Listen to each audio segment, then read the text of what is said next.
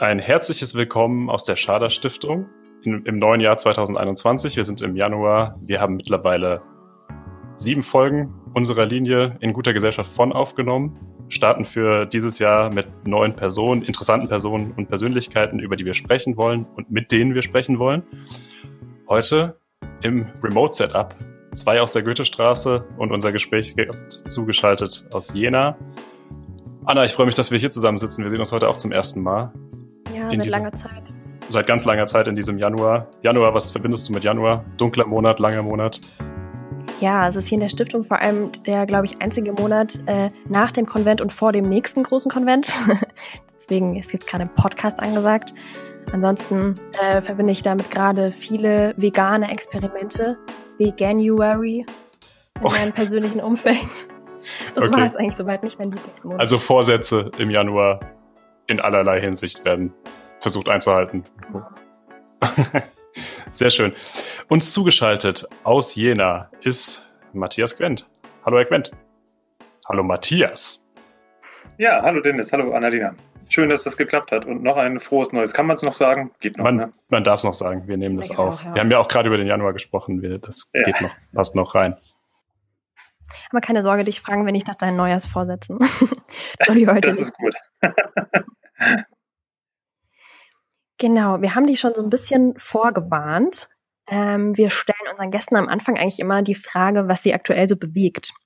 Was kannst du denn dazu sagen? Was hat dich in letzter Zeit beschäftigt, was so durch die Nachrichten kursiert ist?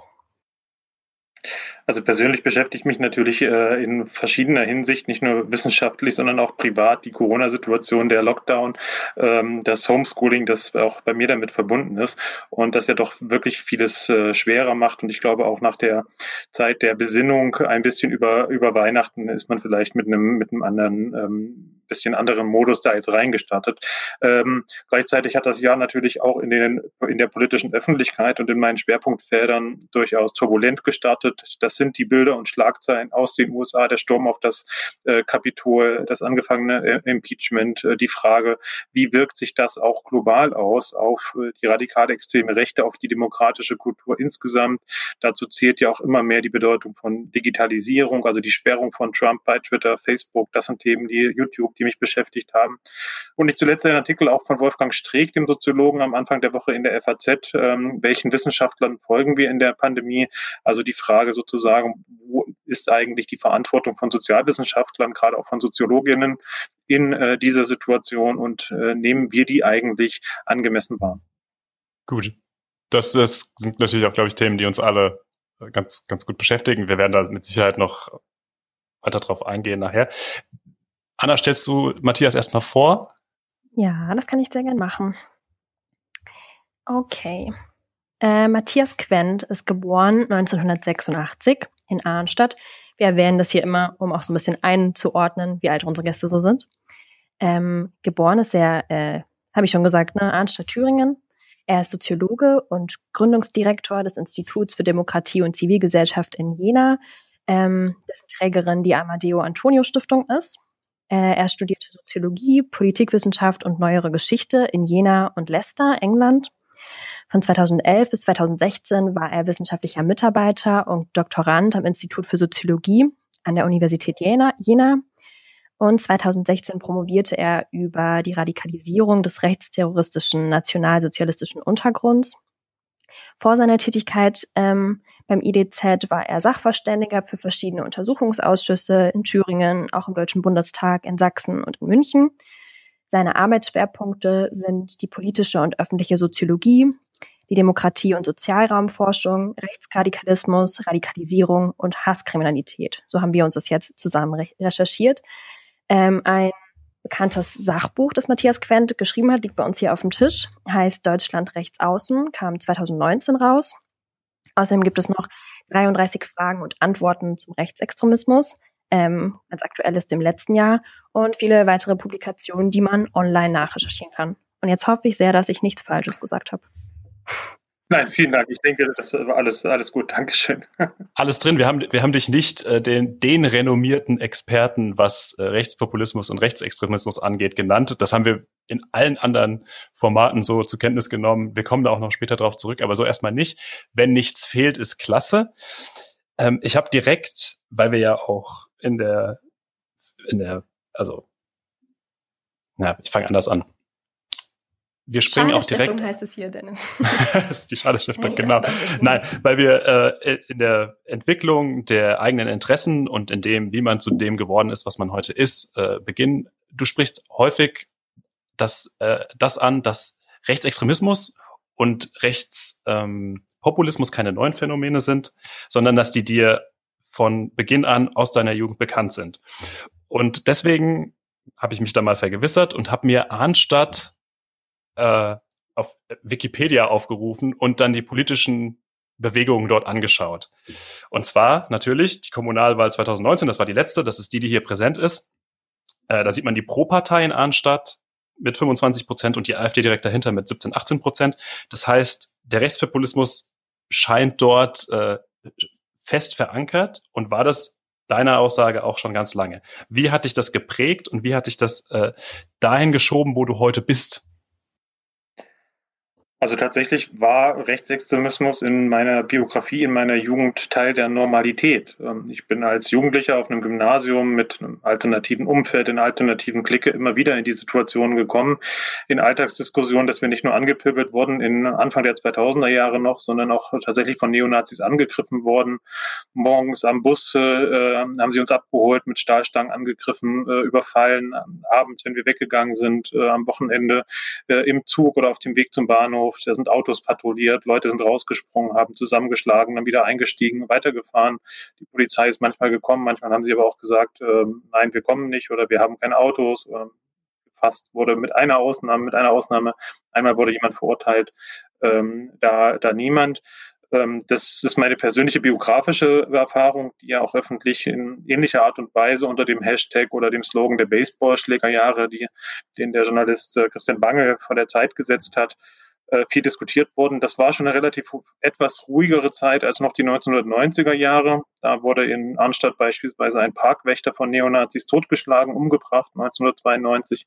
Ähm, und als ich dort aufgewachsen bin, ich habe heute nicht mehr, nicht mehr, Arnstadt nicht mehr so stark auf dem Fokus, ähm, hatten wir auch einen Bürgermeister, Herrn Kölmer, der also zu einem, den Anhängern von ähm, äh, Jörg Haider gehörte, dem wahrscheinlich äh, wichtigsten oder populärsten Rechtspopulisten in Europa, der ähm, da viel ermöglicht hat. Ähm, unser Bürgermeister war ein Fan, hat sich dementsprechend auch äh, geäußert und verhalten in unterschiedlichen Situationen. Ähm, und das lässt sich dann auch wissenschaftlich belegen. Das war jetzt nicht die Frage, aber das ist ja der Punkt. Wir diskutieren in den letzten Monaten und Jahren sehr, sehr stark über Rechtsextremismus, Rassismus, Rechtspopulismus. Das ist auch gut so, dass wir es tun. Aber wir dürfen nicht die Vergangenheit verklären und so tun, als wären, hätten wir so eine strahlende, liberale, demokratische äh, Vergangenheit. Und das betrifft auch Westdeutschland. Das sind jetzt natürlich meine ostdeutschen Erfahrungen, die gewaltintensiv sind. Ähm, ich war mit dem Buch vor Corona auf Lesereise, da habe ich mit vielen Menschen auch in Westdeutschland gesprochen, äh, bei Lesendrucken, die mich danach angesprochen haben und gesagt haben, ja, die Erfahrung haben wir auch gemacht in den 1980er Jahren, vor allem auch türkischstämmige Menschen. Ähm, und äh, auch wir hatten keine Resonanzsysteme, das heißt also auch uns hat keiner und keiner gehört, Aufmerksamkeit geschenkt. Das Positive ist, das ist heute anders. Aber stört dich das deshalb vielleicht manchmal auch, wenn du dann so nach deiner Herkunft gefragt wirst? Vielleicht auch aus den Gründen, die du gerade genannt hast, weil es eben irgendwie nicht nur ein ostdeutsches Phänomen ist. Na, ich kann ja meine Herkunft weder verleugnen noch will ich das. Äh, das ist äh, Teil dessen. Als Wissenschaftler oder aber auch als Mensch äh, bin ich natürlich auf Versachlichung aus. Und wenn wir sehen, die Anschläge beispielsweise in Hanau, der Anschlag auf Walter Lübcke, ähm, ähm, auch der, der ähm, ähm, Anschlag in Wächtersbach beispielsweise in Hessen in den letzten Monaten gab es ja eine ganze Reihe von oder Jahren eine ganze Reihe von rassistischen, rechtsextremen äh, äh, Mordanschlägen, Terroranschlägen, äh, auch in Westdeutschland. Mich stört nicht, wenn man darauf hinweist, ja, Ostdeutschland hat ein größeres Rechtsextremismusproblem. Das ist evident, das ist so. Und, und das ist auch ein anderer Rechtsextremismus in Teilen. Ähm, Problematisch ist es dann, wenn die Verantwortung in den Osten geschoben wird und man so tut, also als hätte das mit der Mitte der Gesellschaft oder auch mit dem ähm, mit dem westdeutschen Mainstream, der in einer Art und Weise ja hegemonial ist, auch in der Öffentlichkeit, in den Medien, äh, nichts zu tun. Dann wird es problematisch. Aber jetzt festzustellen, ja natürlich, die AfD hat doppelt so große Ergebnisse in Ostdeutschland und ist auch noch radikaler als im Westen. Das ist erstmal, äh, das, das, das nehme ich jetzt nicht als Affront oder als Problem wahr. Das ist ein Problem, das man benennen muss. Das ist einfach so. Das ist richtig. Und wir sitzen ja auch hier in Hessen und du hast Wächtersbach angesprochen, du hast Lübcke angesprochen in Kassel, Hanau war vergangenes Jahr. Also wir zeigen da sicher nicht mit Fingern auf andere. Die Baseballschlägerjahre haben auch Anklang äh, in Westdeutschen oder bei Westdeutschen Twitterern und Twitterinnen gefunden. Ähm, aber wir springen jetzt erst noch mal weiter in deinen Werdegang. Und zwar sitzt mir gegenüber meine Kollegin Anna, auch Soziologin. Und äh, die hat bestimmt ein paar Fragen, wie es äh, für dich losging und wieso die Soziologie. Anna.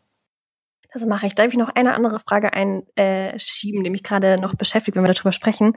Ähm, du hast jetzt selber Rechtsextremismus gesagt. Ich habe da gerade schon mit Dennis kurz drüber gesprochen. Ähm, ist es ein Problem für dich? Offensichtlich nicht so richtig, weil du benutzt das Wort ja selbst. Ähm, aber kann man es problematisieren, Rechtsextremismus zu sagen? Weil das ja auch irgendwie impliziert, es sei ein extremes, nicht in der Mitte verankertes Phänomen? Oder wie siehst du das?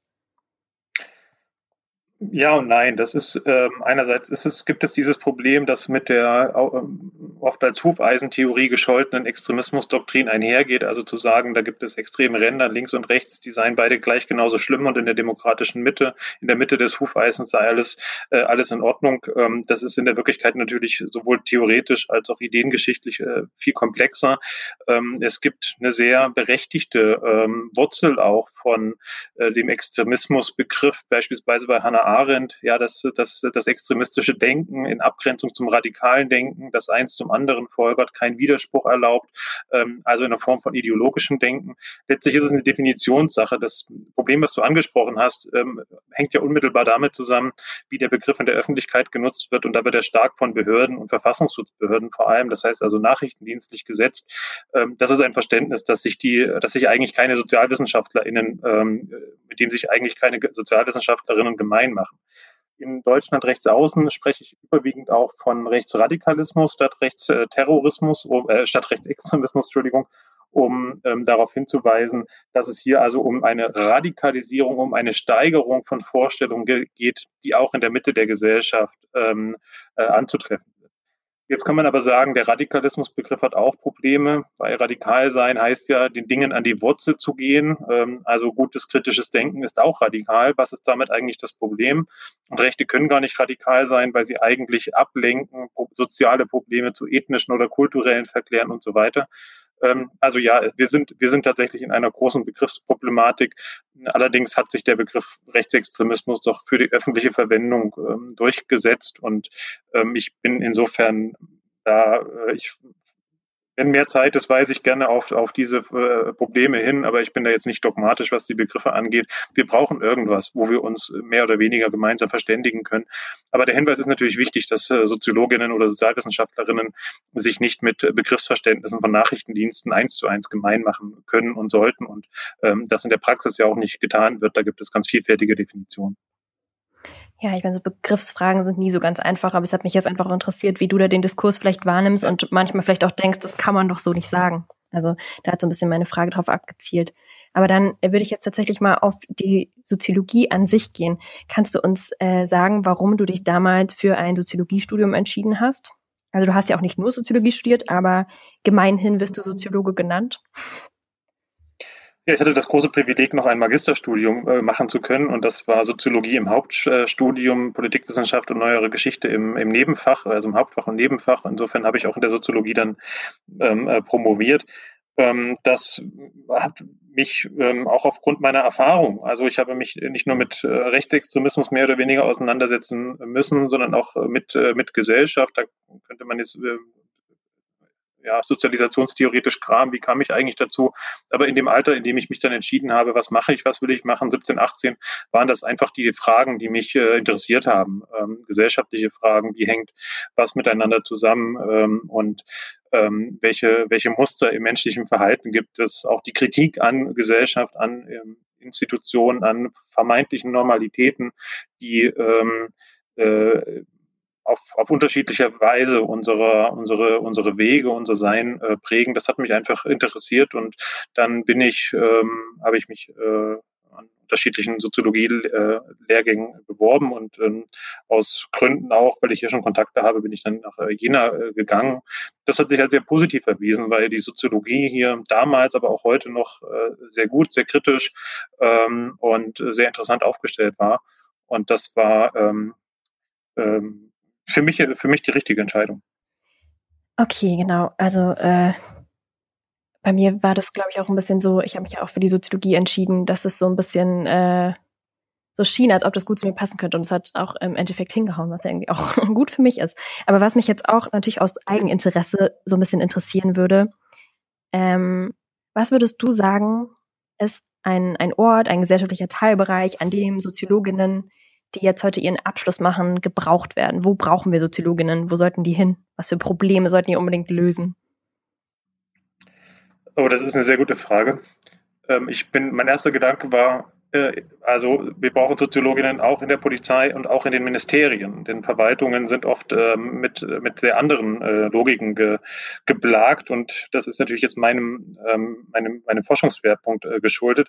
Aber ich glaube, dass das äh, tatsächlich auch in den Auseinandersetzungen und äh, hinsichtlich jetzt insbesondere nicht im Sinne von einer Stärkung von, von Autoritäten durch, autoritären Durchsetzungstechniken als Sozialtechnologie, sondern tatsächlich im Verständnis, was mit Gesellschaft äh, passiert, gut äh, wäre, wenn es auch in den zentralen Institutionen eine höhere äh, äh gesellschaftswissenschaftliche Kompetenz äh, gäbe. Die gibt es in manchen Stellen und die ähm, viele Behörden haben da jetzt auch viele Polizeibehörden versuchen daran das äh, zu ändern. Aber ich glaube, dass je komplexer und auch je vielfältiger eine Gesellschaft wird, desto schwieriger ist es mit äh, mit äh, mit ähm, obwohl die wichtig sind als kleinster gemeinsamer Nenner, aber desto schwieriger ist es nur mit einem Verwaltungsblick auf solche Sachen darauf zu schauen. Und das ist jetzt kein akademischer Werdegang, aber von den 4.000 Soziologinnen, die ausgebildet werden können und mal auch nicht alle Soziologinnen ähm, äh, im akademischen Sinne werden, und ich glaube, das ist, das ist ein Bereich, das vielleicht auch noch ein anderer Bereich, dann im Bereich der Wirtschaft, äh, alles, was mit ähm, Digitalisierung äh, zu tun hat. Also auch da sind wir noch lange nicht in dem Punkt, dass wir wirklich als Gesellschaft verstehen, was das mit unserer Gesellschaft eigentlich macht. Und eigentlich müsste an jedem ähm, Tech, großen Tech-Tisch äh, eine Soziologin sitzen oder ein Soziologe als Advocatus äh, Diaboli und ein bisschen reflektieren, was macht das jetzt eigentlich mit Gesellschaft? Welche Muster schwimmen, schwingen damit? Was muss man vielleicht auch ethisch berücksichtigen? Okay. Du, ich möchte jetzt mal weiterspringen. Du bist Soziologe und Soziologinnen per se sind ja nicht unbedingt die sichtbarsten Wissenschaftlerinnen auf der ähm, bundespolitischen und auf der deutschen Bühne. Ähm, jetzt bist du aber, wir haben es eingangs, eingangs angesprochen, ein sehr sichtbarer Soziologe auf einem polarisierenden Gebiet. Ähm, der renommierte Experte. Wie lebt es sich als renommierter Experte? ähm, also das ist das ist, eine, ist natürlich eine reine Zuschreibung, wo ich mir die ich, wo ich immer mit, mit, mit äh, fremdele, das so, das so auch äh, anzunehmen, schon aus einem, aus einem Grund, jetzt jenseits äh, jeder Eitelkeit, äh, weil so viele Expertinnen gibt es in dem Feld wissenschaftlich nicht. Das heißt, es gibt Leute, die sich in vielen Bereichen viel, viel besser auskennen als ich, die äh, beispielsweise Journalistinnen sind oder die, ähm, äh, die aktiv, als Aktivistinnen aktiv sind in diesen Feldern. Ich bin ja nach meinem Studium, ich bin 2011 äh, fertig geworden. Damals ist in, äh, bekannt geworden, dass hier in Jena der nationalsozialistische Untergrund entstanden ist und dann mordend durch die Republik gezogen ist. Ich habe damals schon zu dem Thema geforscht, zu Rechtsextremismus, und dann hat mein Telefon auf einmal, obwohl ich gerade erst äh, ja ein, ein, ein, ein junger, frisch gebackener Soziologe war, das Telefon nicht mehr stillgestanden, einfach weil es kaum wissenschaftliche Expertise und Forschung in dem, in dem Feld gibt. Und das ist eigentlich, ehrlich gesagt, ein riesiges Armutszeugnis, wenn man sich anschaut, es gibt in Deutschland diese lange Tradition von Rechtsextremismus. Es gibt mehr als 200 Todesopfer rechter Gewalt seit 1990. Und trotzdem gibt es, gibt es, jetzt gibt es sie, aber vor zehn Jahren gab es das noch nicht, kaum institutionelle, ähm, äh, institutionalisierte Forschung in, in dem äh, Bereich. Ähm, was ich damit sagen will, also ist es so ein bisschen auch ein Seltenheitswert und ich bin über diese, über diese über diese Verstrickung bin ich dann auch reingeko da reingekommen, dass ich relativ schnell dann auch medial präsent war und sowas wird dann zum Selbstläufer ein Stück weit. Ähm, ich finde das aber total wichtig. Ähm, nicht, weil ich nicht weil ich finde, dass Wissenschaft ähm, nicht auch seine Berechtigung hat, wenn sie nur sozusagen sich selber dient. Das, das gibt es selbstverständlich auch absolut. Aber gerade in diesem Themenfeld ähm, gibt es äh, eine gesellschaftliche Verantwortung, der man auf, auf unterschiedlicher Ebene ähm, ähm, gerecht werden kann und sollte. Was ja bei dir vielleicht auch noch so ein bisschen dazukommt, ist, dass du ein relativ junger Experte bist. Spielt es für dich auch dann manchmal eine Rolle? Also wirst du dann an mancher Stelle vielleicht auch nicht so ernst genommen? Um, ähm, das ist eigentlich ein Eindruck, den ich nicht habe. Ich denke da auch manchmal darüber nach, äh, gerade wenn ich in, in, in größeren professoralen Runden äh, sitze, wo die meisten ähm, also deutlich äh, mehr Forschungserfahrung haben und auch Lebenserfahrung haben. Aber ich habe, das mag diesem Umfeld auch geschuldet sein, eigentlich überwiegend den Eindruck gehabt, dass ähm, auch, äh, dass, dass, dass meine Gedankenanalysen ähm, da durchaus ernst genommen werden, ernst genommen wurden. Vielleicht mag das nicht immer so stimmen, wie ich das wahrnehme und hintenrum mag es ein bisschen anders sein. Ähm, aber ich würde jetzt nicht sagen, dass ich systematisch da das Gefühl habe, ich werde als Junger diskriminiert oder nicht so ernst genommen. Im Gegenteil eigentlich. Also ich habe eher erlebt, dass mir viele, ähm, auch von vielen älteren Kolleginnen, viele Tore und Türen eröffnet wurden, ähm, aufgrund, weil man äh, das Thema wichtig findet, weil man wohl der Meinung ist, dass, äh, was ich zu sagen habe, irgendwie so ein bisschen Substanz haben könnte. Ähm, insofern habe ich eigentlich eher überwiegend positive Erfahrungen gemacht. Okay, das ist spannend, weil wir in der vergangenen äh, Folge mit einer Expertin im Bereich Sicherheitspolitik gesprochen hatten, die zunächst dachte, es läge etwas an ihrem äh, jungen Alter, dass sie nicht ganz so ernst genommen wird. Dann hat sie es auf ihr, ihr Gender bezogen und hat da immer noch Probleme mit und äh, ist schwer für sie, sich da einzuordnen und auf Augenhöhe arbeiten zu können. Ist toll, wenn es bei dir nicht so ist, aber ich springe in eine andere Kerbe jetzt na, ich glaube, vielleicht, ich glaube, vielleicht, wenn ich das ganz kurz ergänzen darf, dass das im Sicherheitsbereich nochmal deutlich was anderes ist als in den Bereichen, in denen ich, äh, also äh, Zivilgesellschaft, akademische Forschung oder auch ähm, äh, Medien, Sozialverbände, wo ich vor allem aktiv bin. Ich glaube, das ist ein, das ist ein riesiger Unterschied. Die Kultur in Sicherheitsinstitutionen und auch Sicherheitsnetzwerken ist, äh, äh, würde ich auch sagen, entspricht den Erfahrungen der Kollegin. Das ist, das ist gut. Das heißt, du arbeitest in einem offeneren und toleranteren Bereich vielleicht, aber deine Expertise, anders als bei der vorher Interviewten, liegt natürlich im Mainstream der politischen und gesellschaftlichen Debatte. Das heißt, wie ist es für dich, privat und auch beruflich, sich auf einem Feld zu bewegen, wo es diese bekannten 82 Millionen Bundestrainer gibt, also wozu, wo jeder eine Meinung dazu hat? Also ich nehme das persönlich oft als interessant tatsächlich wahr, weil äh, es mir die Perspektivvielfalt eröffnet. Wenn ich jetzt in einem Spezialgebiet äh, wäre, zu dem kaum jemand was sagen kann, dann hätte ich viel weniger auch öffentlichen Input, öffentliche ähm, äh, Denkanstöße.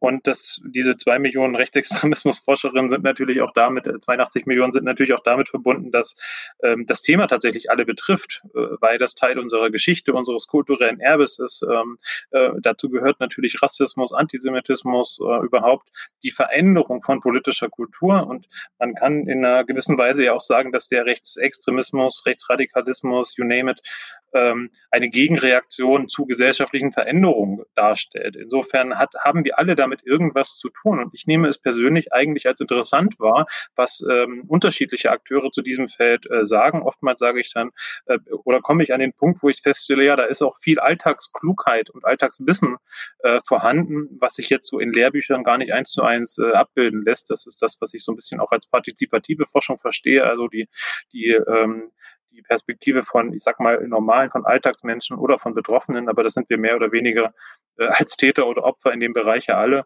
ähm, damit aufzunehmen. Ähm, das nervt manchmal darauf, reduziert zu werden, aber äh, es ist äh, äh, intellektuell ist es herausfordernd und, und interessant. Wir werden da auch später, glaube ich, nochmal drauf eingehen, wenn alle dazu eine Meinung haben. Aber ich möchte noch eine Nachfrage stellen, auch zu deiner ähm, Visibilität im Mainstream. Wie reagierst du, wie handelst du Anfeindungen und Drohungen, wo wir uns vorstellen können, dass dir das entgegenschlägt, auch und nicht vor allem, aber auch dadurch, dass das Institut, für das du arbeitest, ähm, eine Trägerin hat, die äh, häufig angefeindet wird, die Amadeo Antonio Stiftung, die ja immer wieder damit äh, konfrontiert ist, ähm, mit äh, rechtsextremen, antisemitischen Angriffen, wie auch immer. Äh, wie begegnet dir das privat?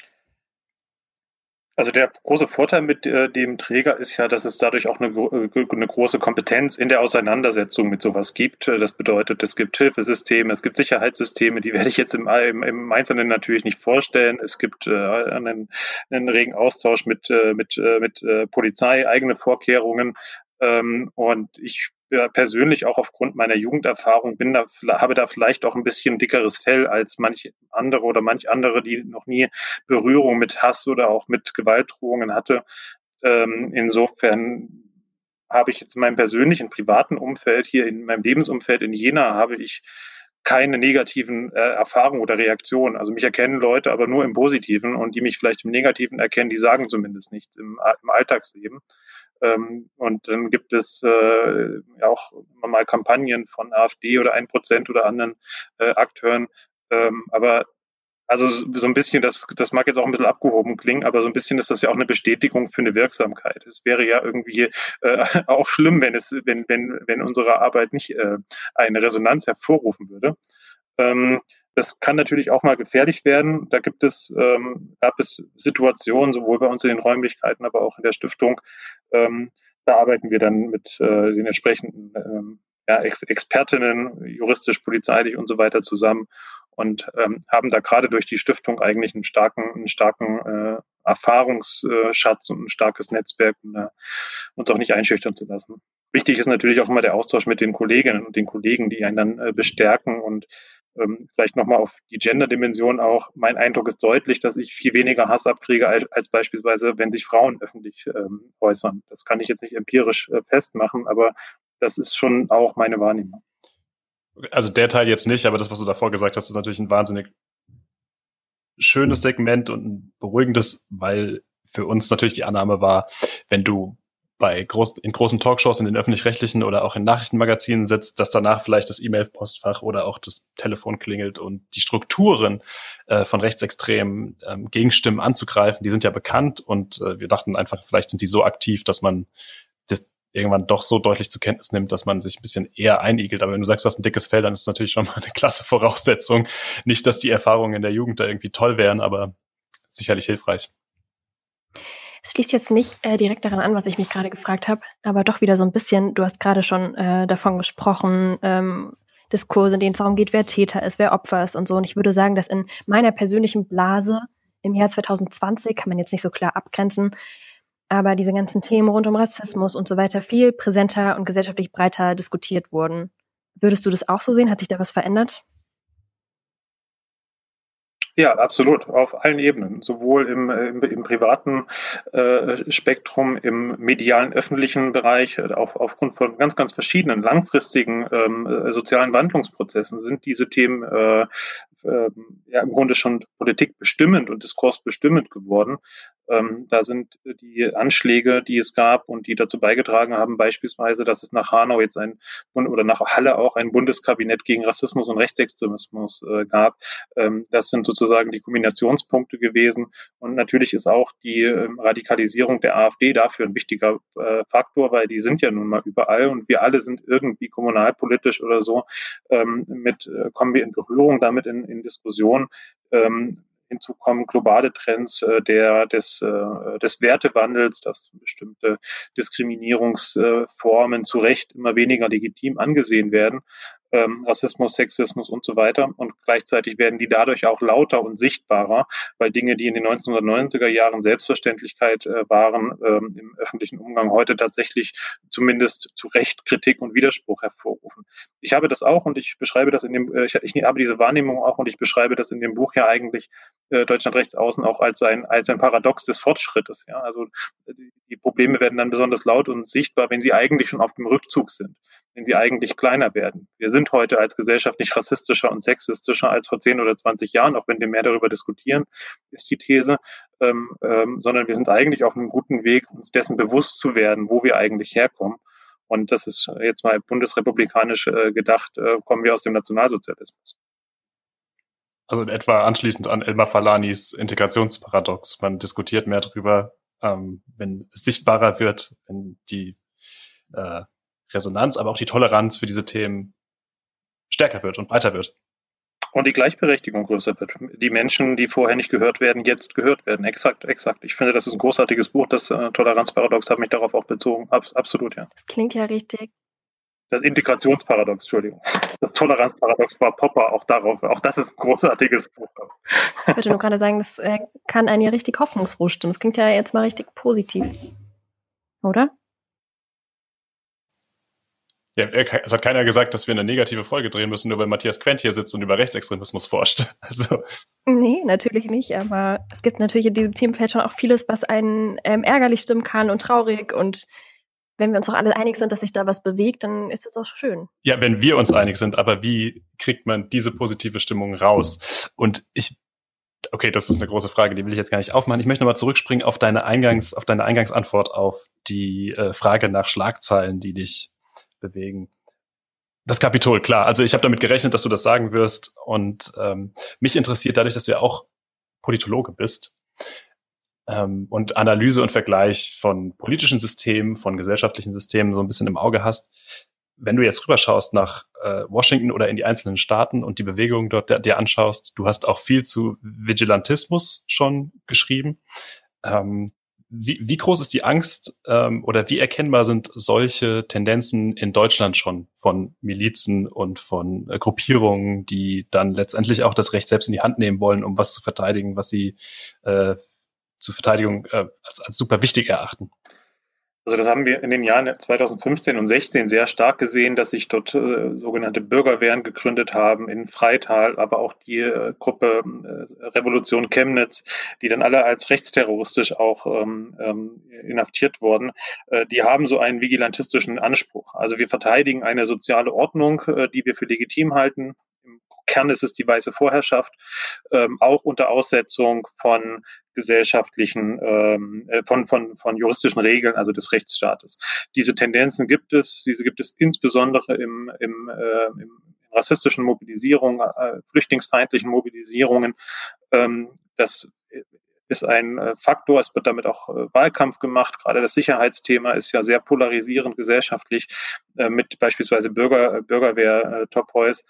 Ähm, nichtsdestotrotz ist es kein Vergleich zu dem, was in den USA ähm, an, an Gewaltbedrohung und Potenzial da ist. Und das beginnt schon mit dem, mit der Zugänglichkeit und der Verbreitung von Waffen.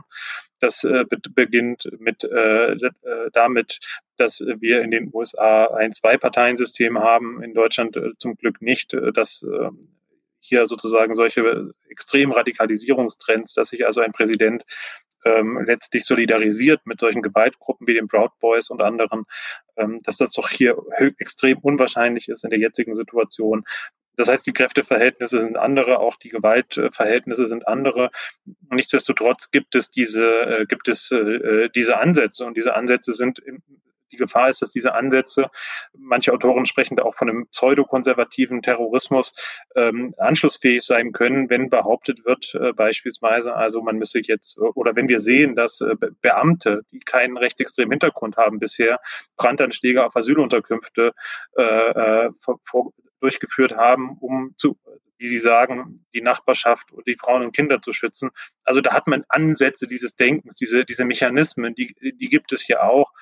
Äh, aber ich würde sagen, dass die Strukturen, die Verbreitung, auch die Akzeptanz und vor allem auch die Ausstattung mit Waffen bei allem, was es an bedrohlichen äh, äh, Szenarien da auch gibt und, und Kontakte oder auch Netzwerke in Polizei, Bundeswehr, Behörden hinein, die gibt es auch hier. Ähm, aber man, man, man kann das auch in, in, in der Intensität nicht mit den USA äh, gleichsetzen. Okay, also ich nehme zur Kenntnis, ich habe versucht, ein bisschen negativeres und bedrohliches Szenario aufzubauen und Matthias Quent beruhigt mich. Sehr gut. Wollen wir über Sprache sprechen und über Übersetzungsarbeit? Sollen wir da Luises Frage einbringen? Das äh, wäre eine Idee. Unsere Kollegin Luise hatte eine Frage an dich, die wir gern hier vorlesen. Genau, Luise hat nämlich äh, dein Buch gelesen, was bei uns liegt. Äh, und da ist sie auf ein Zitat gestoßen. Ähm, du zitierst Horkheimer äh, mit dem Satz oder ja, mit der Aussage, Pessimismus in der Theorie, Optimismus in der Praxis. Und Luise fragt sich, wie kann das funktionieren? Ähm, auch wenn so viele erschreckende Dinge täglich passieren. Wie schafft man es da an deiner Stelle als Gesellschaftswissenschaftlerin, oder auch als Mensch, hat sie formuliert, was lustig ist. Äh, du bist ja äh, beides gleichzeitig, äh, optimistisch zu bleiben. Also es gab ja in den vergangenen ähm, Jahren beispielsweise mit dem ähm, Buch Factfulness äh, ähm, von, von Rosling äh, aus Norwegen ähm, schon, schon, wie ich finde, ganz, ganz wichtige Impulse zu sagen. Also wir dürfen uns nicht von dem Nihilismus, von dem Negativitätsbias der öffentlichen Diskussion so stark gefangen nehmen, sondern wir müssen das, das große Bild in den Blick nehmen. Das heißt, Vergleiche anstellen, historische Einordnungen vornehmen und nicht jeden medialen öffentlichen Aufregungstrend äh, mitmachen, sondern versuchen, das alles einzuordnen. Natürlich gibt es äh, extrem bedrohliche Szenarien in der Zunahme von autoritärer Politik und der Zustimmung zu autoritärer Politik in der westlichen Welt. Ähm, aber äh, andererseits gerade für die Bundesrepublik, und da muss man vielleicht äh, wirklich eine Unterscheidung auch zwischen Deutschland, zwischen äh, Osteuropa, zwischen den USA treffen, ähm, ähm, sind das alles jetzt nicht ganz neue Phänomene. Es gibt wenig, was wirklich neu ist. Die Digitalisierung ist wahrscheinlich das, das Einzige und, ähm, und die neue Bedrohungssituation durch die Klimakatastrophe ähm, äh, sind, sind vielleicht da äh, Prozesse, wo ich sagen würde, da kann man wissenschaftsgestützt tatsächlich existenzielle Angst haben, gerade auch äh, hinsichtlich der, der ökologischen Entwicklung. Ähm, aber also für mich war, das ist jetzt ein bisschen persönliche Geschichte, für mich war das Buch tatsächlich auch eine Art und Weise, damit umzugehen. Also damit, dass ich die ganze Zeit mich mit sehr unschönen Sachen auseinandersetze äh, und trotzdem in meinem persönlichen Umfeld, in der, wie sich, wie sich Thüringen, wie sich Jena entwickelt, beispielsweise, äh, für so einen Pessimismus eigentlich gar keinen Anhaltspunkt habe, sondern da sehr, sehr viel Positives sehe, jetzt mal abseits der von, von, von Wahlergebnissen, so im Alltag. Und das ist ja so eine Dissonanz, dass man im Alltag ähm, äh, eigentlich ein, ein, ein freundliches, oft vielfältiges Land wahrnimmt, ähm, aber dann äh, in politischen Äußerungen in bestimmten Extremen, jetzt auch bei den Corona-Demonstrationen, ja, wir haben eine große solidarische Mehrheit äh, und wir haben eine, eine, eine fast antipolitische ähm, äh, Protestminderheit, äh, die, die uns alle am Menschenverstand zweifeln lässt, ähm, die aber trotzdem natürlich irgendwie äh, eine, eine, äh, eine Daseinsberechtigung hat, weil sie nun mal da sind ähm, und weil wir uns damit auseinandersetzen. Also ich glaube, man muss auch tatsächlich auf die Fakten schauen und, und auch nicht jeder, nicht jeder, nicht äh, ähm, und, und Dinge historisch einordnen. Das ist, glaube ich, eine Aufgabe, die auch die Soziologie immer groß gehalten hat, jedenfalls einige Stränge. Ähm, manchmal gelingt das besser, manchmal gelingt das äh, schlechter. Also der Vergleich, wie war es vor zehn Jahren oder vor 20 Jahren, das ist, glaube ich, unheimlich wichtig, um da nicht den äh, äh in, in Untergangsdenken zu verfallen. Aber wie ändert sich deine äh, Sprache oder deine Kommunikation mit, mit diesen Gruppen, wenn Fakten doch scheinbar dort nicht die Rolle spielen, die sie spielen sollten? Also wie ist deine Herangehensweise dann? Ja, ich glaube, das hatte keinen Sinn, mit diesen Gruppen zu kommunizieren auf einer politischen Ebene. Und das, das meine ich auch im historischen Sinne. Also selbst wenn es solche, äh, solche, solche Stimmen, solche Proteste, beispielsweise damals äh, gegen die in den 90er Jahren äh, Tausende, die auch damals ähm, sogenannte normale Bürger gemeinsam mit Neonazis gegen die Wehrmachtsausstellung auf die Straße gegangen sind in München, Hamburg und anderen Städten. Ähm, äh, ich glaube nicht, dass da eine Auseinandersetzung auf einer inhaltlichen, intellektuellen Art und Weise mit diesen äh, Akteuren, also vor allem mit den Vordenkern, dass die irgendeinen Sinn ergibt, ähm, sondern man muss darauf hoffen, dass es sowas wie der Hegel hätte gesagt, der Weltgeist vielleicht auch eine Hegemonie sich durchsetzt, die von Vernunft geprägt ist. Ähm, das heißt nicht, dass man nicht im persönlichen Umfeld ja versuchen muss, immer auch die Flagge der Aufklärung hochzuhalten, mit Leuten, Leute zu erreichen, zu überzeugen oder doch zumindest aufzuzeigen, dass es auch andere Wahrnehmungen gibt. Ähm, aber es ist auch eine Gefahr, und das zeige ich in dem Buch, vielleicht sogar die größte Gefahr, wenn man sich von der, wie Adorno das mal sagte, von der, äh, von der, von der eigenen Ohnmacht oder der scheinbaren Macht der anderen, die gerade im rechten Bereich ja vor allem auch inszeniert ist, äh, dumm machen lässt und sich davon einlohnen lässt und dann im im schlimmsten Fall sogar äh, Begriffe, Konzepte von diesen Leuten übernimmt, die Politik sich also treiben lässt. Ähm, ich glaube, da wurden auch in der Corona-Pandemie Fehler gemacht, weil man sich von diesen Leuten hat treiben lassen und ähm, nicht so streng reguliert hat, wie das, äh, wie das im Oktober nötig gewesen wäre. Ähm, das ist vielleicht die größere Gefahr als äh, ähm, ja, ist eine, eine große Gefahr. Okay. Aber wie lange geht das gut? Wie lange geht das gut? Wie groß können diese Gruppen werden? Du kennst vermutlich die Mittelstudien in- und auswendig und das, um das Potenzial dieser Gruppierungen, ähm, vielleicht in unterschiedlichen äh, Ausuferungen auch. Aber wenn man jetzt sagt, man äh, versucht sie auf einer politischen Ebene rauszuhalten, zu ignorieren?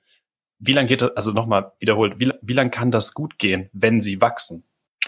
Das ist tatsächlich die, eine entscheidende Frage. Auch erstens, äh, wachsen sie? Und zweitens, auf welcher, äh, über welche Konstellation sprechen wir. Das Interessante ist äh, ja, also wenn wir jetzt mal bei Daten und Fakten bleiben, ähm, dass wir in Thüringen beispielsweise eine Studie haben, die, äh, der heißt Thüringen Monitor, die misst seit 20 Jahren das Potenzial rechtsextremer Einstellungen in der Bevölkerung. Das ist ähnlich wie die Mitte-Studie, aber halt lokal eingeschränkt. Ähm, und die sagt, also 20 bis 25 Prozent konstant in den letzten 20 Jahren haben ein rechtsextremes, der Bevölkerung haben ein rechtsextremes, ein geschlossen rechtsextremes Weltbild. Das entspricht dem, was die AfD an Wahlergebnissen in Thüringen äh, einfährt. Ähm, da gibt es also eine gewisse, eine gewisse, äh, eine gewisse Deckung. Ähm, und das ist natürlich ein Punkt, wo man nicht in parlamentarischen, in öffentlichen, in Gremien auch nicht mehr über die, äh, darüber hinweggehen kann, sondern sich damit auseinandersetzen muss auf die eine oder andere Weise. Aber wir sehen auch in, äh, in den Studien, dass, dass dieses Milieu trotz der großen Sichtbarkeit nicht größer, sondern tendenziell, zumindest in Westdeutschland, kleiner wird. Ähm, also das beantwortet die erste Frage so ein bisschen. Und ich glaube, das wird deswegen auch kleiner, weil es eine konfrontative Auseinandersetzung gibt und keine, die auf Harmonie setzt und auf Einbindung und auf Appeasement, sondern eher eine Cordon Sanitärpolitik. Ähm, ich plädiere ja explizit nicht dafür, sich nicht damit auseinanderzusetzen. Ich sage nur, man muss sich konfrontativ äh, äh, in, Konflikt setzen und, ähm, und also in Widerspruch gehen und so weiter, ähm, äh, äh, statt sich davon jetzt äh, beeindrucken zu lassen und sich irgendwie äh, dem zu fügen. Das, das ist der Appell. Sorry, genau, also falls das missverständlich war, natürlich plädierst du dafür, in Widerspruch zu gehen und dem was entgegenzusetzen, nicht einfach es auszuhalten, klar. Ich finde es das spannend, dass es sich so durch äh, mehrere von unseren Podcast-Folgen jetzt schon äh, gezogen hat. Wir haben mit Andreas Lipsch von Pro Asyle drüber gesprochen, mit wem man sich auseinandersetzt und wie man sich mit den Leuten auseinandersetzt. Wir haben, ähm, gut, es ist jetzt Prolog gewesen und Julia Silberberger ist nächste Woche bei uns zu Gast, aber auch mit ihr drüber gesprochen, ähm, wie redet man, wo macht es Sinn und wo nicht mehr. Das war gerade nur noch so ein Gedanke von mir. So, mit wem man auf jeden Fall reden muss, ist ja, oder nicht muss, man kann die Themen natürlich vermeiden, aber mit wem man auf jeden Fall redet, sind Mitglieder der eigenen Familie. Wir haben uns ein paar, paar Familienmitglieder, vielleicht haben wir sie uns ausgedacht, vielleicht existieren sie in unserem Umfeld wirklich. Aber du hast angesprochen, dass man auf so einer Ebene natürlich miteinander redet. Und wie reagiert man auf folgende Zitate oder ja, paraphrasierte Gedankengänge? Anna, bitte. Anna ist jetzt, muss ich dazu sagen, Anna ist jetzt unsere Großtante Inge und ist auf einer Familienfeier und über Weihnachten waren wir natürlich auf vielen und Themen rund um Trump, äh, Covid oder auch gesellschaftliche äh, Veränderungen in Deutschland bleiben nicht aus, wenn man so viel Zeit zu Hause verbringt und so viel aufeinander sitzt. Also Großtante Inge, was sagst du?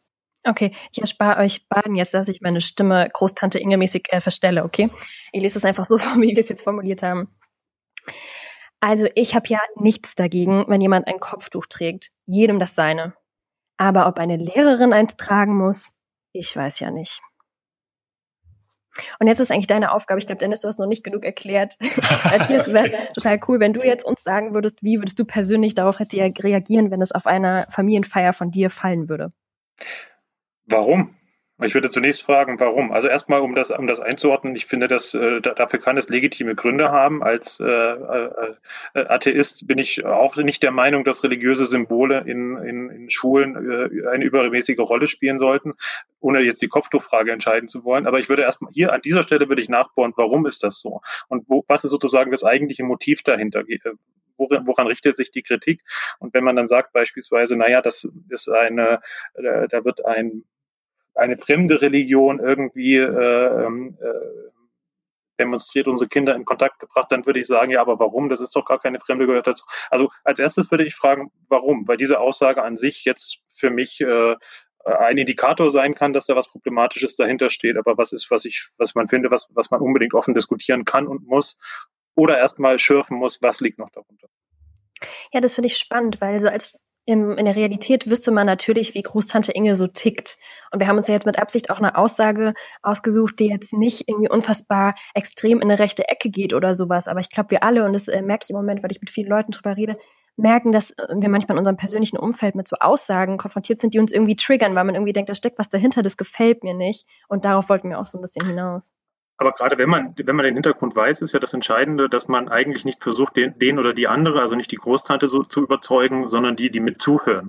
Und dann braucht man das Bessere und das ist aus meiner Sicht immer das aufgeklärte Argument. Und da, da bringt es nicht viel, wenn man gleich mit Reflexen reagiert, sondern da muss man erstmal tiefer schürfen, um, um sozusagen äh, eine Sachlichkeitsebene reinzubringen. Hast du die Geduld denn immer? Auch so jetzt in deinem persönlichen Umfeld? Nein, natürlich nicht. Auf keinen Fall. Okay. Verständlich. Okay, Dennis, magst du denn mal weitermachen? Ich mache noch was. Ich, ich, Andreas genannt. Genau, mein Cousin Andreas äh, sagt folgendes. Willst du mir jetzt sagen, dass Mitarbeiter kein neutrales Wort ist? Frauen sind da ja wohl auch mit gemeint. In der Regel würde meine Frau dann äh, sagen, daneben sitzen und sagen, nein, ich fühle mich davon nicht mit gemeint und schon hätte man die Situation etwas aufgelöst. Äh, aber vielleicht würde ich tatsächlich so reagieren. Ja, das siehst du so und als, als Mann kannst, ist das, fällt dir das sehr leicht, so zu äh, reagieren. Aber faktisch gibt es viele Frauen, die das auch öffentlich kommunizieren, die sich nicht mit gemeint fühlen und das kannst du nicht einfach ausblenden. Okay. Ich weiß natürlich nicht, was Andreas dazu gesagt hatte, das haben wir jetzt nicht weiter geplant. Genau, das, das weiß ich auch nicht. Ähm, könnte natürlich dann auch emotional werden, relativ schnell. Aber das lassen wir jetzt mal außen vor. Anna, einen haben wir noch.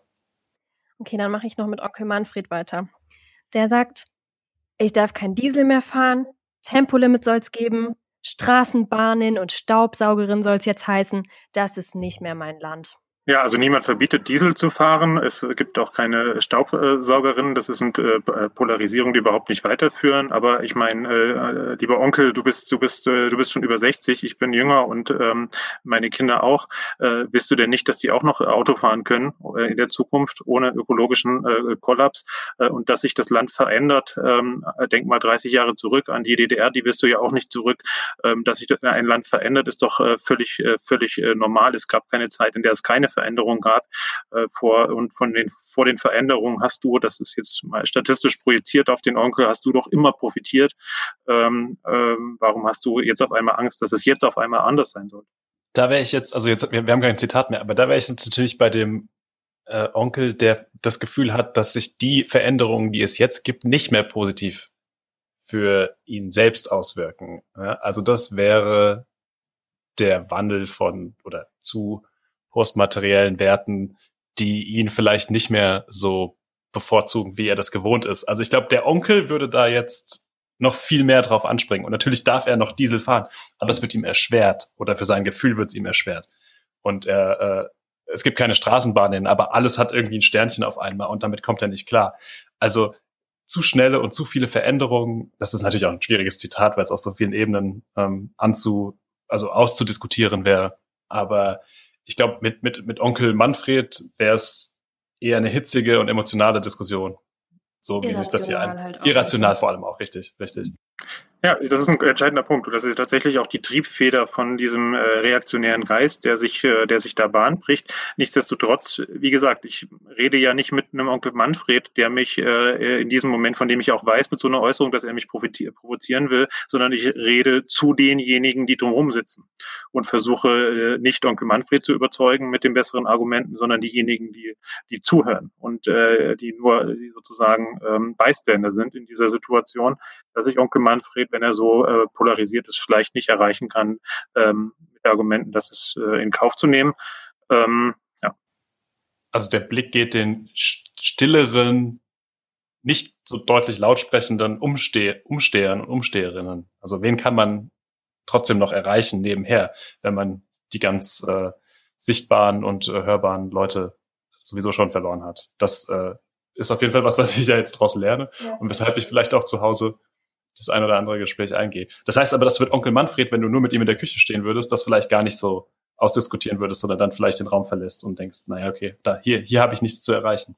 Ich glaube, das käme dann, ja, das, ich glaube, das käme dann wirklich auf meine persönliche Beziehung an. Ich kann auch Menschen mögen äh, und, und wertschätzen, ähm, mit denen ich äh, politisch nicht d'accord bin.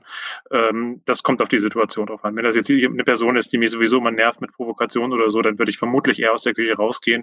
Wenn es jemand ist, den ich wirklich äh, persönlich schätze, dann würde ich mich auf so ein Gespräch äh, einlassen. Ich habe mit, ich habe in meiner Jugend mit meinem ähm, konservativen, aber hoch, hoch anständigen ähm, Opa, der leider verstorben ist, äh, sehr, sehr viele Diskussionen gemacht. Wir waren selten einer Meinung, aber es waren wirklich ganz, ganz, ganz, ganz großartige Gespräche, obwohl ich noch sehr, sehr jung war. Ich erinnere mich da ähm, sehr gern dran und äh, das, das war absolut äh, gewinnbringend. Ja, auch den ich persönlich natürlich lieb gehabt habe und da eine, eine Bindung hatte. Und gerade in meiner Sturm- und Drangzeit waren wir da oft äh, völlig, äh, völlig über Kreuz. Aber es war äh, intellektuell so bereichernd, äh, dass ich sagen würde, natürlich äh, setze ich mich damit gerne auseinander und bin auch bereit, ähm, daraus was zu lernen und Sachen anzunehmen.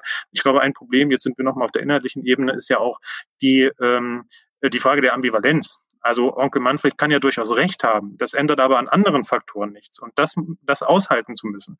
Also, dass er recht haben kann in der Situation, dass es ihm schwieriger gemacht wird mit dem Diesel und dass das für ihn persönlich, vielleicht hat er nicht so viel Geld, äh, äh kein Problem ist, äh, ein Problem ist. Ähm, das ist ja durchaus völlig, ein völlig legitimes Anliegen. Aber es gibt eben auch andere legitime Anliegen und äh, die muss man, davon muss man sich auch nicht überzeugen lassen, sondern zur Kenntnis nehmen, dass es eben einen Pluralismus gibt und dass es eine Ambiguität gibt, dass Dinge meistens mehr, mehr als nur eine Sache sind ähm, und das auch auszuhalten. Und ich glaube, wenn dann der Onkel auch diese diese Perspektive mit annimmt, dann hat man schon viel geschafft und dann ist man im Bereich der Demokratie.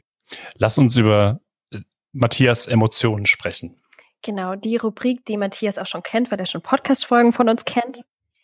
Äh, und deswegen frage ich dich jetzt als allererstes, wovor hast du zurzeit am meisten Angst? Ich habe tatsächlich am meisten davor Angst, dass der Lockdown ähm, inklusive Schulschließungen jetzt noch drei Monate fortgesetzt wird. Ähm, ich halte das nicht für ein unrealistisches Szenario. Jetzt sind wir 82 Millionen Virologinnen. Ich will mich gar nicht ver vergaloppieren, aber ich glaube, da kommen in den nächsten Wochen und Monaten noch einige Zumutungen auf uns zu. Das, das ist richtig. Ähm, jetzt einmal noch eingeschmissen, weil wir es nicht immer sagen. Wir sind äh, am 14. Januar heute. Ähm, die Maßnahmen gelten seit, seit dem 11.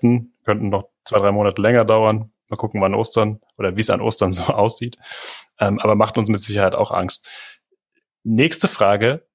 Was macht dich zurzeit am meisten wütend? Ich bin äh, da immer wieder geneigt, mit Adorno zu antworten. Wer versteht, ist nicht wütend, äh, aber das ist auch das ist ein Stück weit überheblich. Ähm, was macht mich wütend? Also was mich zuletzt wütend gemacht hat, war das, äh, das Interview der Woche mit dem Bundesverkehrsminister Scheuer. Das, das, das, das fand ich tatsächlich, da, da habe ich mich aufgeregt am Wochenende, das, aber dafür sind ja solche Talkformate auch da. Ähm, ja, vielleicht belassen wir es dabei. Das ist, auch in Ordnung. So, das ist so eine ehrliche Antwort. Ja, klar. Finde ich vollkommen relatable. Ähm, sehr schön. Letzte, wollen wir ihn das noch fragen, weil glücklich macht ihn ja relativ viel, glaube ich, oder? Aber du kannst gerne noch die letzte Emotion abfragen. Oh, ich würde das eigentlich gerne trotzdem noch mal fragen. Okay. Matthias, was macht dich zurzeit am meisten glücklich? Mich macht jetzt gerade die Aussicht am meisten glücklich, dass es hier viel geschneit hat und ich äh, am Wochenende oder, äh, mit äh, meinen Kindern und äh, den Berg runtersausen kann auf einem Schlitten und da auch selber wieder ein bisschen Kind äh, sein kann. Das finde ich nämlich ganz großartig, nachdem es hier zwei Jahre kaum Schnee gab. Das ist doch wunderschön. Ja, auch. Das ist eine tolle Perspektive. Die haben wir hoffentlich auch höheren Gefilden hier ein bisschen Schnee zu haben.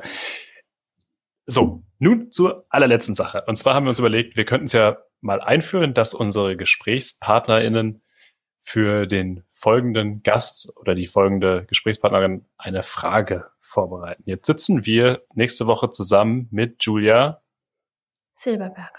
Silberberger, genau. Silberberger. genau. Julia Silberberger. Ist, ist sie dir ein Begriff? Ja, ja, ich, absolut. Ja. Okay. Äh, welche Frage könnten wir von dir mit in dieses Gespräch nehmen? Hast du eine an sie, die sie beantworten könnte?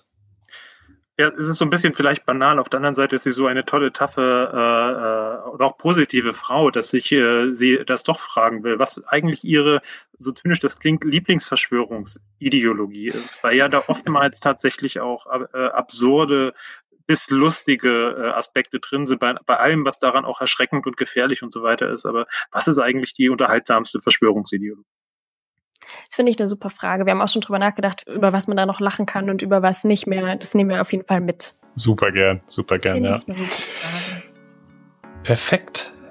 Dann Matthias, vielen Dank, dass du dir die Zeit genommen hast. Vielen Dank, dass du, das ist für unsere Hörerinnen jetzt natürlich nicht zu, zu sehen und zu erkennen, aber dass du die diversen kleinen technischen Mängel überstanden hast und trotzdem noch hier bist. Wir bedanken uns ähm, bei dir, bei allen, die uns zugehört haben. Ihr könnt diesen Podcast gern abonnieren, äh, auf allen Kanälen hören und dort abonnieren. Alle Anregungen, Verbesserungsvorschläge, Hinweise, was auch immer wir machen könnten, bitte an podcast.schader-stiftung.de schicken. Wir nehmen das zur Kenntnis, wir arbeiten an uns, wir versuchen da besser zu werden. Hört auch unseren anderen äh, Podcast, beziehungsweise die andere Linie unseres Podcasts, die praktisch irrelevant heißt, von unseren Kollegen Tobias Robischon und Karen Lehmann. Die gehen da Theorien auf die Spur mit GesprächspartnerInnen und Expertinnen. Folgt uns auf Instagram, folgt uns auf Twitter, Stiftung. Alles andere wie Infos zu Veranstaltungen und Veröffentlichungen findet ihr auf unserer Website. Den Link setzen wir in die Bio. Matthias, ein letztes Mal herzlichen Dank, dass du da warst. Hat richtig Spaß gemacht und war ein super positives und tolles Gespräch mit dir. Danke. Das stimmt. Dankeschön. Auch. Danke euch. Danke euch. Alles Gute weiterhin. Ciao. Ciao.